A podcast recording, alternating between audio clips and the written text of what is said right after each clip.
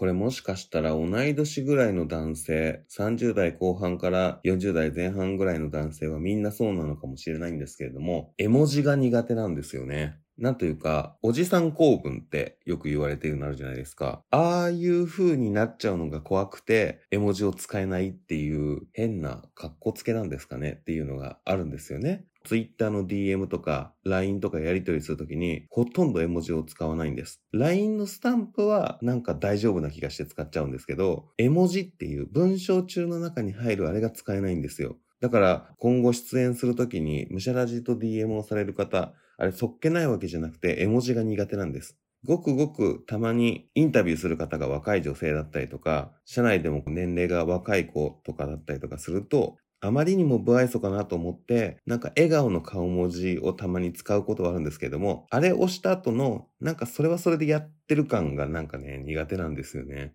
丸とびっくりマークとクエスチョンマークのみでほぼコミュニケーションをとっております。これって何が正しいんでしょうね。使えないまんまいます。誰か絵文字趣味の方いたら教えてください。そんな人いるかわかんないけど。というわけで、そろそろ始めましょう。DJ 石川のむしゃむしゃラジオ。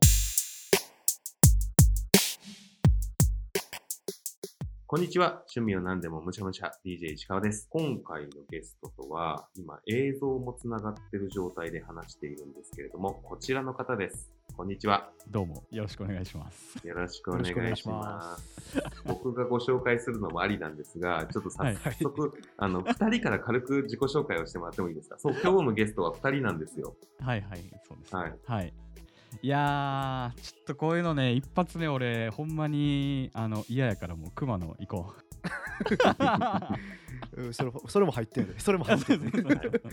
あはい。深夜伝説というポッドキャスト、まあ、ラジオをやってます。深夜伝説の熊野です。よろしくお願いいたします。そして、う。大使と言います。よろしくお願いします。二人は深夜伝説というポッドキャストやられてるんですよね。はい、そうです。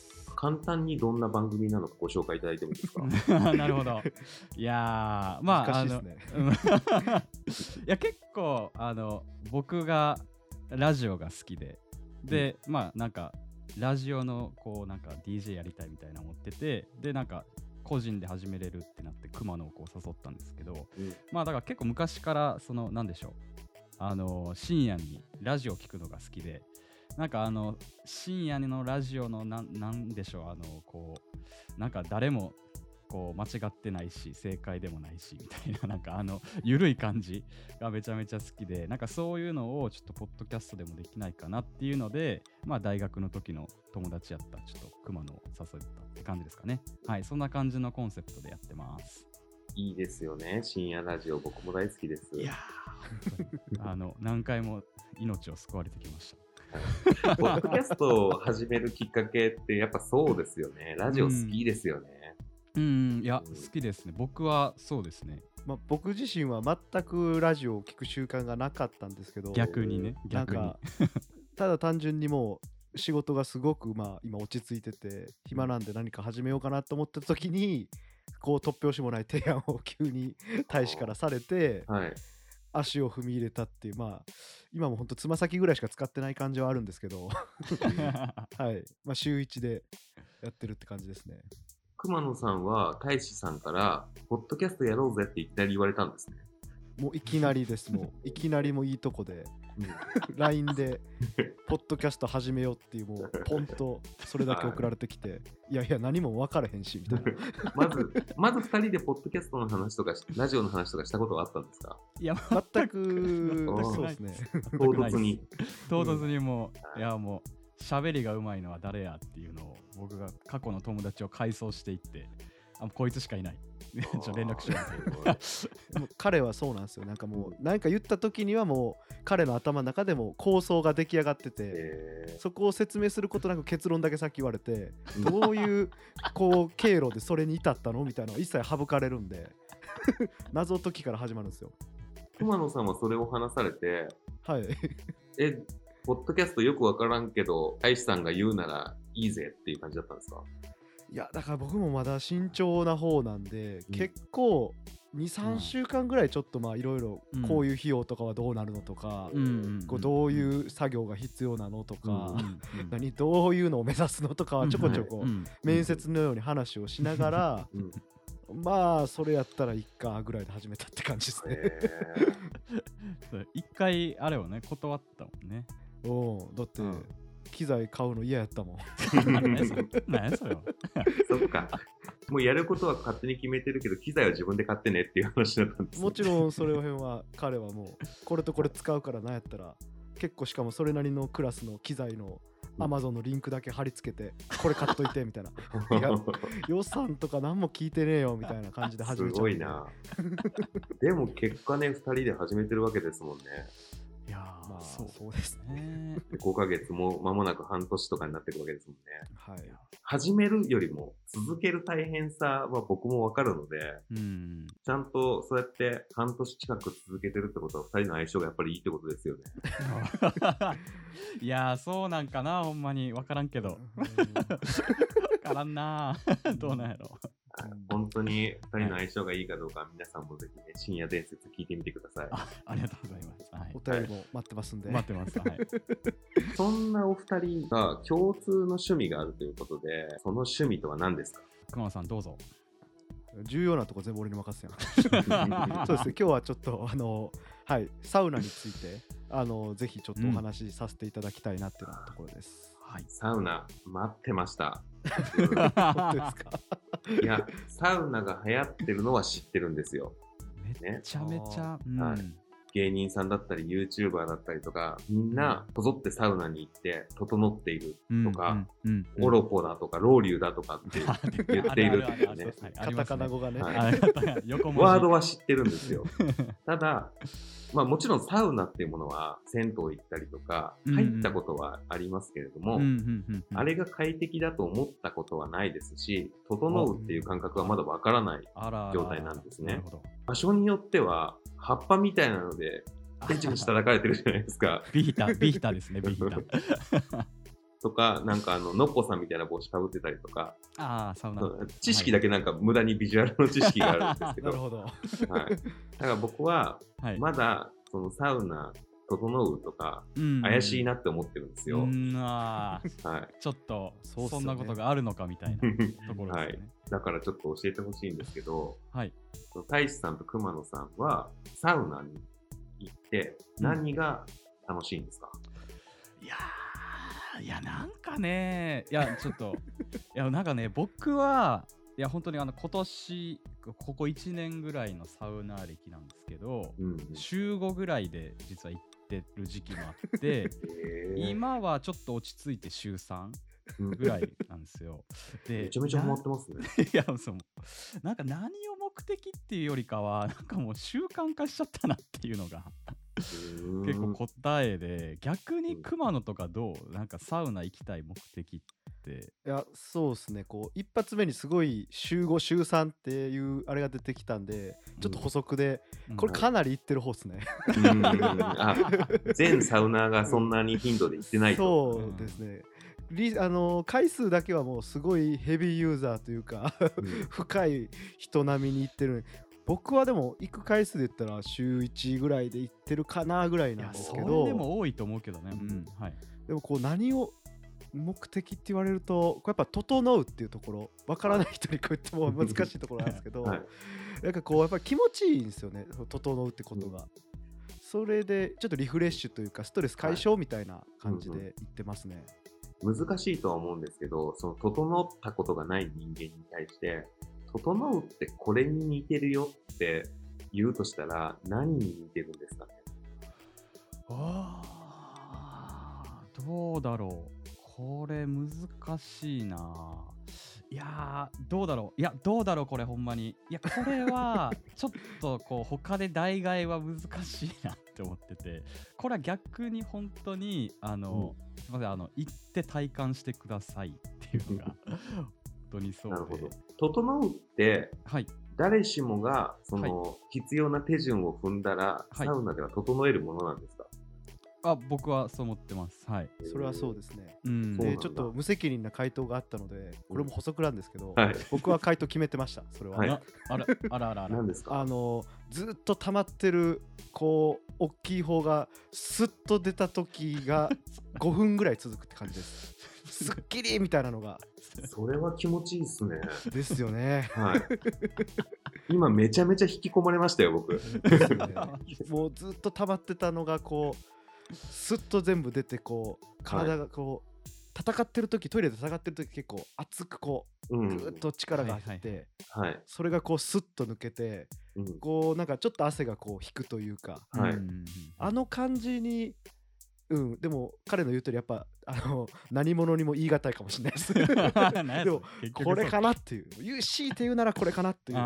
今の熊野さんの例えが、今まで僕が聞いてきたり見たりしたものの、サウナプレゼンの中で、一番サウナやりたいかもって思いました。は いそうですねこれ全人類共通で多分うん味わってることだと思うんでじゃあ、二人も初めて整ったっていう時に、これは初めての経験だな、みたいな感じだったってことですか？何事にも変え難いということは。ほんまにちょっと最初は衝撃的でうん。あのなんかそのえっとお風呂まあ普通にスーパー銭湯のサウナ初めて行ったんですけど、はいそこででお風呂にこうお桶とかなんかこうなんて樽風呂みたいなのあるじゃないですか、うんうん。あそこにこう水がこう流れる音とかが鮮明に聞こえたりとかしてはい。この世界は何なんやっていうふうに思いましたね。普通にこういおるのとこうサウナで整った後に、こう聞くのとなんか聴覚がなんか発達してた感じがして もう。ほんまにこ怖いれ。で怖いっすけどいそれこれ怖いですよ。ほんほんまやねんってほんま熊野。飛んでるじゃないですか。飛んで若干そっちに近いかもしれないですね。なんかそれは。そうですね。うん。僕で言えばうん。最初整うってことを知らずにうん。こういわゆるサウナのルーティンみたいなのがあるんですけど、はい。サウナにまあ10分ほど入って、うんうん。こうすぐに水風呂に浸かって、まあ、外に行くみたいな、うん。で整うってことをその時は知らずに行ったんではい。僕はもう最初めちゃめちゃ恐怖でしたね。なんか頭がクラーってしてなんか体がポカポカなのかこう血が引くのか分からへんみたいな。時に友達にこうそういうのそれがあってちょっとサウナ嫌いだったんですけどめっちゃサウナ好きな友達にこれが気持ちいいんやで熊野って言われてからうん。さっきの大使さんみたいに、はい。あの楽しめるようになったって感じですねそういうの受け入れていいんだよっていう、そうなんです言ってくれる人がいて、体の拒絶反応を乗り越えて。もう最初変にこうあれ？体壊れちゃったんちゃうみたいな。うん。勘ぐっちゃって。いや確かに確かに。わかる。うん。わかる。サウナの正しい手順っていうのも、いまいち分かってないんですけど、はいはいはいはい。銭湯とかに行きます。はい。まずは普通にお風呂を楽しむんですか？それともいきなりサウナに行くんですか？あーこれはねこれ派閥ね派閥だよねこれ派閥があるのでもなんかよくマナーみたいなんで言われてるのは、うん。結構こう体をまずはやっぱ洗いましょう。洗いはい。洗います。はい。で、まあ、そこからお風呂を楽しむ人ももちろんいると思うんですけどそこからはまあ自由で、うん。でいわゆるルーティンとしてはやっぱ10分サウナに入って、はい。入ってまあはい。10分からは、まあ、6分とか短い人でも、うん。はいはいはい。ですぐにこう水風呂に12分なんかこう、はい。息が冷たく感じるまでみたいな感じで入って、うん。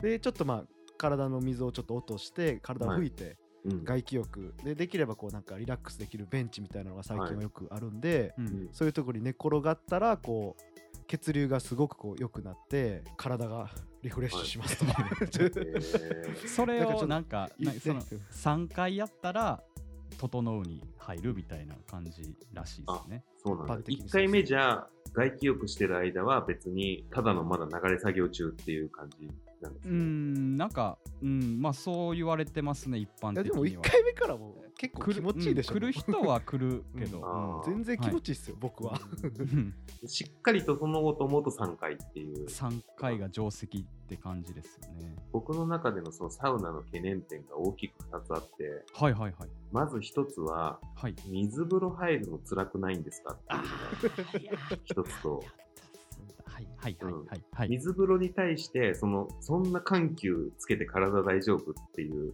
ことが1つと、はいはいはい。あともう1つが、はい。基本的に何か僕、情報摂取をずっとしているタイプなんですよ。ほうほうほうはいはいはいスマホ見るか、映画見るか、テレビ見るか、あの本読むかとかっていうのに常に何か情報を入れてしまうたちで、うーん。だけど、サウナってスマホももちろん持ち込めなければ、うん、うんうんうんなんか、な、何もないじゃないですか。己と向き合うっていう感じなイメージがあって、そうですね。ぼーっとしたりするのが苦手っていうのもあって、ああ、なるほど。その二つが僕の中でサウナをやってみない大きな障壁なんですけど。ああ、、なるほど。なるほどです、その辺はお二人はいかがですか？いや、これどっちもね、僕答えれますよ、でも。お、答えがある。いや、でも、あの、水風呂、一つ目は水風呂苦手って話ですよね。もう、はい。これ僕もめちゃめちゃ一緒で、で、うんえっと、サウナ歴1年って言ったんですけど、本当にこの、えっと、今僕25で、はい。のえっと、まあ、物心ついて、まあ、普通にまあ20年ぐらいですかね。うんは、えっと、普通にお風呂屋さん行ってもサウナ嫌いやったんですよ。うんだから一切入らなくて、まあ、それの理由がまず暑いところが苦手と、うん水風呂がほんまにめちゃめちゃ嫌いで、うんサウナ嫌いだったんですけど、まあ、とある茶道って本を読んで、サウナのこう、良さっていうのが、まあ、いろいろ書かれてるんですけど、うんまあ、行ってみようかなと思って、で、そこで普通に水風呂最初めちゃめちゃ苦手やったんですけど、うんこれは数をこなしたら訓練と一緒で、あの耐えれるようになるんですよ。そうですねなんかう皮膚のねこれが変わるのか分かんないですけど、うん。僕も最初34回ぐらいはもうなんか拷問のようにごこうう。わーみたいな友達と行った時は本当に叫びながら入ってたんですけどはい。なんか日に日にザブーンと入れるようになってくるっていうのが僕はそうでした。うん。じゃあもう水風呂は慣れるってことなんか皮膚が変わるのか分かんないですけど僕は慣れましたね、やってみればいいんですね、とりあえず。そうですね。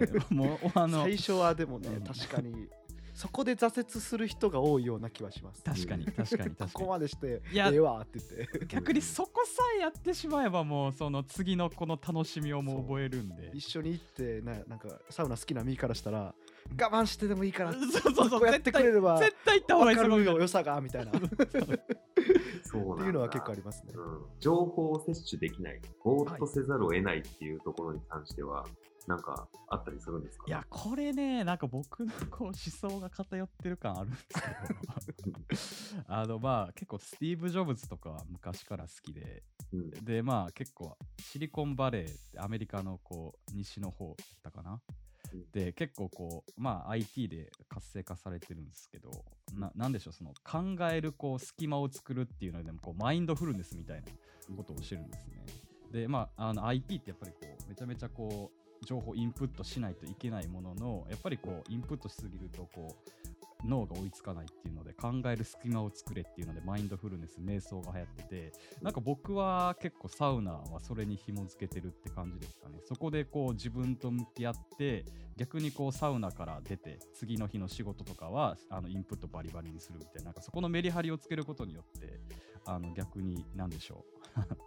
インプットの質が深まるみたいなっていうふうには思ってました。個人的にです。すみません、これは思想の問題になってくるんで、ちょっと。この前、はい宇宙話の佐々木亮さんとお話ししたときに、はいはいはい。亮さんはサーフィンが袖に当たる的な話をされてたんですけど、はあの、まあ、サーフィンもね、あの、当然本やスマホが読めない状態でやるものなので、あの、あえてそういう時間を作ってるって言ってたそこに近いんですね。あ、そうっすねかもしれない。ご安心くださいちょっと大志さんはまたこれかなり思想が強いんで こんなみんなこんなみんな意識高くサウナ行ってないよっていう。うん。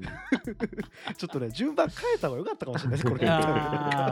そうかもね。熊野から行った方がな。僕は完全にそれこそサーフィンはやったことないので分かんないですけど、うん。やっぱ結構ちょっとランニングする時と近いかなみたいな。結構はいはいこう、ランニングしてたらやっぱ最後の方っていうか走ってたらあったかくなってきてしんどくなってきて、うん結構もうあんまりなんか他のことをしっかり考えれなくなるというか逆に、サウナも結構近くてまあ10分ぐらいでもまあ56分してきたらもう結構やっぱ体が熱くなってきてうん。なんかそんなもちろん仕事のことなんか考えられへんなってあと何分やみたいなうん。出たら気持ちいいやろな水風呂やなみたいなぐらいしか考えなくなってうん。でまあ出たら実際にまあ水風呂に入って気持ちいいくてうんこうふわーっとリラックスしてみたいなやっぱこう思考が逆にこう休めれるというか、うんっていう感じかなっていう風にな。あのなりますね。ずっとそんなね情報を取ってるのがもう取らないと死ぬんですって人は逆にいけないかもしれないです、本当。うんある意味無理やりちょっと一回行ってみた方がいいかもしれないですね。そうですね気持ちの切り替えってところは結構うん大きいかなと思いますね。なるほど。こんなに語れるぐらい二人がサウナにハマったきっかけって何だったんですか、あーきっかうん、だって二人とも最初そんなにサウナに、あいつかは行ってみたいんだって思って行くというよりは、はいはい。ちょっと苦手意識があった状態から変わったわけじゃないですか。サウナ派に寝返った理由は何だったんですか？いや、これはさっきの反省を踏まえて熊野から行こ そうですね。もうこれ一言ですね。やっぱ最後のその水風呂を我慢して、まあ、暑いのももちろん我慢して、うん。整うっていうのをちょっと経験してほしいです。はい。そうすればそのいわゆるサウナ派に寝返る人、あーあのサウナ経験すればもう8割以上は寝返ると僕は信じてます。一回行ってしまえば。一回そうですね。あここまで経験してしまったらうん。僕も本当に最初ちょっと友達にもううん騙されたと思ってやってみろはいみたいな感じで言われて、でこう結構なんか頼まれたら断るみたいなのができないたちというか、うん。ノリはよく痛い方やってはい。嘘やろと思いながらあんな頭クラクラして気持ち悪なったのにっていう。はい。でもそれがいいんやって言われてうん。やってみたらもう一発であれ？気持ちいいってなって。はい。でしかもこうなんか入ってる間とかはさっき言ったみたいにこうリフレッシュというか気持ちをちょっと切り替えれるみたいなはい。がすごいいいなってなっても寝返りましたサウナ派に なるほど。ではちょっと攻めた意見の大志さん、う。いや、いやでも、そうやで。熊野と一緒やで。いや、まあでも付け加えるとしたら何でしょうね。その、まあ、サウナをこう文化として見たときに結構いいなっていうのは思いましたね。うんあの、まあ、ロウリュとかが巷で流行ってるんですけど、はい。まあ、ロウリュはこう、まあ、熱波師がその、まあ、うんサウナストーンに水をかけて、サウナ室を暖かくあ、まあ、熱くするっていうあれなんですけど、まあなんかこうさロウリュの人が来たらで、まあ、自己紹介するんですけど、まあ、はい。みんなで拍手したりとか、うん。なんかああいう温かい空間みたいなのはすごくいいなっていうふうにも思いましたしまあ何なんですかね。あとはサウナのなんか一人うんなんかあの空間っていうのが結構好きなんかもしれないですね。なんか非日常な感じはして で一ねになれるしとか。あとはでもあれあれですかね。なんか僕の中での趣味のなんか概念が若干覆ったのがサウナで。うん。でも趣味って結構なんでしょう。なんかみんなで楽しむものっていう一つまあ例えばサッカーやったらみんなで見に行くし、うんなんかその友達と何か趣味を楽しむってものかなと思うんですけど確かに確かに、まあサウナって究極のなんか一人の趣味やなって思っててサウナで友達できないし なんかそのあたりのその趣味の概念っていうのがサウナによって崩れてなんかそこが魅力かなって僕僕は思います、なんかうんここまでのお話を整理すると、はい。えー一度始めたらもうやめられなくなる、はい、えー 一回体験してみるともう何も考えられなくなる、はい。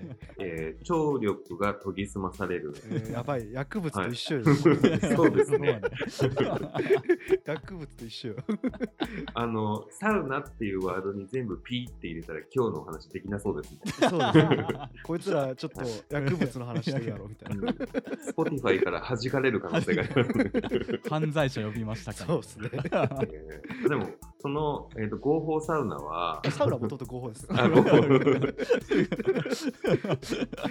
なるほどね。はいそうか。いや、でもちょっとこう、そう聞いていくと、やってもいいのかなっていうのと、やっぱり一番最初に熊野さんにお話を伺った、あのはい感覚はちょっと試してみたいなっていう気持ちがあるので、ですねうんぜひちょっと一回本当に騙されたと思ってはい。やってみてほしいです。いやサウナって、まあ、結構いろんなところにあるし、なんかサウナ好きな人の中では有名な熱波師さんがいるところだったりとか、このサウナが熱いみたいな感じのがあるっていうじゃないですか。うんうんはいうん。二人の中で、そのそれぞれ違うかもしれないんですけど、うん。サウナを趣味としてやっていく上で、いつかは行ってみたいなとか、なんか、サウナで、ね。なんかわかんないけど、5回整いたいなとかみたいな目標というか、そういうのってあったりするんですか？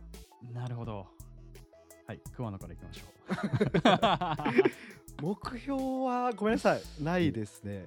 ただ、だあのなんかおすすめのさっき行ってみたいなみたいなのははい。僕はちょっとそれこそ邪道かもしれないんですけど、うんすごいスーパー銭湯推しをしてるんですよね。っていうのも結構こうサウナってなると昔からいわゆるサウナっていうのは大体カプセルホテルとこうサウナが一緒になってるような施設が多くて、うんそこって確かにこう入るといわゆるサウナ好きみたいな人がいて絶対部屋の中もまあ静かで、うん。であのー結構こう集中できるっていうのはあるかもしれないですけど時間制を敷いてるとこが多くていかんせんねお金がちょっとかかっちゃうのと、うん。で結構やっぱ老舗なところが多いんで古かったりするんですよね。うん。でもこのスーパー銭湯ってなんかこう時間制ももちろんないし1000円以内とかで入れて今のこのサウナブームに結構乗っかってるところが多くてすごいはい。綺麗で、うん。で熱波師がいたりとか最近こうそれこそ熱波師がなくともなんかオートロウリュみたいなあるこうあるあるえーある。無理やり焼け石に水をうん吹きかけうてん。風を吹かして機械で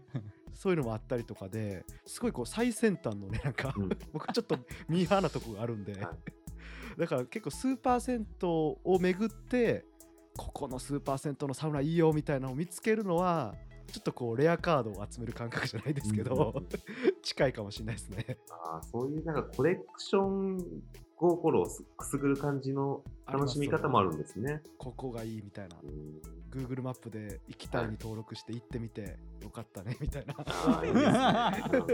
ょっとスタンプラリー感覚というか、ね。あー、本当それです。うんはい。えー大使さんは、行ってみたいところはなんかまあ関西の有名どころは結構行き尽くした感は、まあ、実はあってただなんかその長野にめちゃめちゃこういい施設があるみたいななんか森の奥にサウナがあってみたいなのは、はいはい。なんかちらっと噂で聞いたことがあってうん。でなんかインスタでちらっと見たんですけど本当にこうロケーション最高でなんかサウナプラスなんかキャンプもついてたのかななんかわかんないんですけどへなんかそこは行ってみたいなと思います、うんなんか秘境らしいです。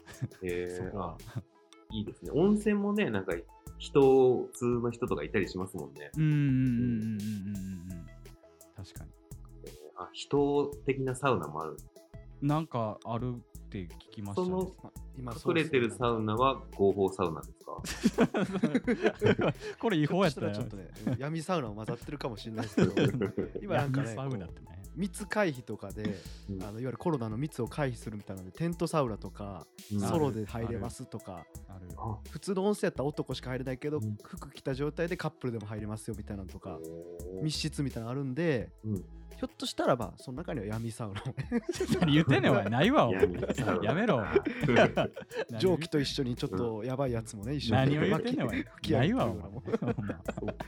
あるわけないやろお前じゃあもう本当に 楽しみ方によって、一人で楽しむことも、さっきの大志さんが言ったように、一人で楽しむこともできるし、カップルだったりとか、うんまあ、友達同士でみたいな感じのもやれるっていう。うん最近はそういうのも出てきてますね。確かに出てきてますねなんかいろんな理由でちょっと敬遠してる人たちが試してみやすい環境ができてきてるんですね。うんあやっぱりブームがこうドカってきてやっぱりその一般でもなんかこうねなんか楽しめる場はなんかできてきてるなっていうふうにはなんか個人的になんか横目で見ながら思ってました。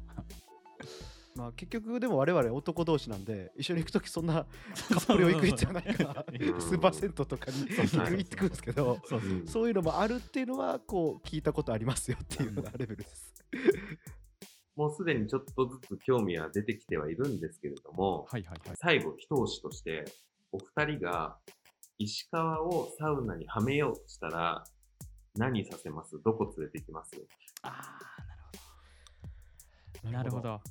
あ、これ、えあれですか？あの、どこのサウナ一緒に行きますかって話です。でもいいいですし、はい一人でここ行ってこいよでもいいですし、とりあえず、はい。あの、つべこべ言わずに、はい。もうどこでもいいから今から行けみたいな感じでもいいですし。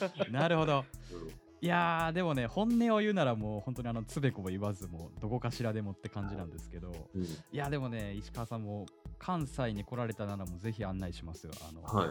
えっと、まあそうだな、どこだろう。やっぱ神戸サウナかな。あの三宮にあるんですけど、めちゃめちゃ老舗で、でもうそこの神戸サウナってところなんですけども温度がこうめちゃめちゃ高くてうん。うんめちゃめちゃこうロケーションも最高であのめちゃめちゃいいところなんで。えー。サウナも日本のサウナとフィンランド式のサウナ2つあったりとかして、はい。もうあの何個かの種類のサウナ楽しめるんであちょっとこは。そうなんだ。はい。あのぜひ。一つの施設で複数ある場合があるんですね。あありますあります。あそこはでサ飯もうまいんですよねサ飯はい、サウナ飯のことを我々あサ飯飯って言うんですけど、うん。飯もうまいので。グルメもついてくるのはいいですね。いや、そうなんですよ。ちえ、ちなみにサ飯ってどういうご飯が多いんですかああ、どうやろ、熊野どう？俺は結構唐揚げ定食とかしか食わんから。いやごめん俺あんまサ飯食わんのよ。あ、食わんの？お前、食わんのか？でもそれこそなんか結構ニンニクスタミナ系っていうかあなんかそういうのが多いようなイメージはあって、うん。そりゃうまいやろなっていうのは思う。まあ、カレーとかもな、あるわね。うん。ああ、いいっすね。熊野さんはどうですか？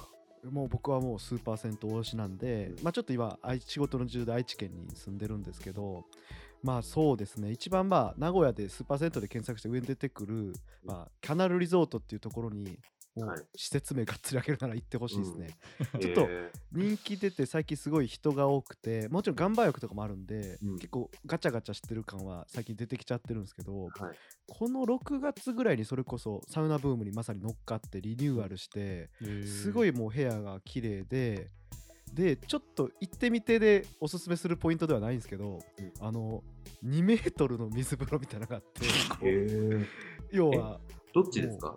水深？深さが深さがです。え？大丈夫それ？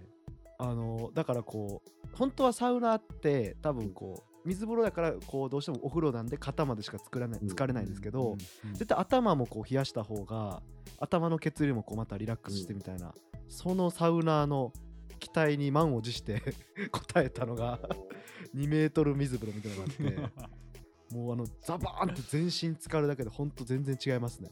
えー、うん、面白そうですね。いやそうなんですそうやってな。あのスーパー銭湯もいろんな試行錯誤してて 結構面白いです行ってみたらここはこうやなとか、サウナに力入れてんなとかもすごい分かってくるんでうん個性があるんですね、やっぱり。そうですねなんかサウナ好きというよりスーパー銭湯が好きな なんかは人間みたいになっちゃってますけど本当それはいいですちょっと行ったら二人には報告しますね。いやー、ぜひとも、ぜひとも。整った初の整い整い感想を本当ね、こうやって話を聞いてると、行きたい場所、行かなきゃいけない場所がどんどん増えてくるんですよ。絶対そうですよね これねうん、今週だけでストリップ行って、サウナ行かなきゃいけなくなってますから。ストリップ帰りにサウナ行きましょうサウナ行って、ねあの、良さそうですね。見た光景を、こうサウナの部屋で一人で思い出しながら。え、聴覚を上げた上でストリップに行くっていう手までいそうですよね。いや、それはすごいですね。最高ですね。もいいかもしんないですねすごいなん。かほわほわほわってした感じで すごいストリップを見れるかもしれないですねなるほど。ありがとうございます。なんか、めちゃくちゃ楽しかったです。いや、ありがとうございます。こちらこムシャラジで、こうやってしっかり3人でお話しするっていう回って今までないので、そ。うん。あーあの、うまくいくかなっていう思いはあったんですけど、うん。なんか結果めちゃくちゃ楽しかったですね。一つの趣味に対して二人の角度から見れるっていうので、なんかちょっと解像度上がった感じがする。なるほど。うん。そうですね。確かに。どっちか確かにったら僕が一般社代表でうん。大使っていう角度鋭い角度から もう半分ぐらい整ったって言っても過言ではない気がします。この、この会話で。この会話で。あるかもしれないですね。はい。ありがとうございます。楽しいお話でした。またたよろしくお願いします。ありがとうございました。ありがとうございました。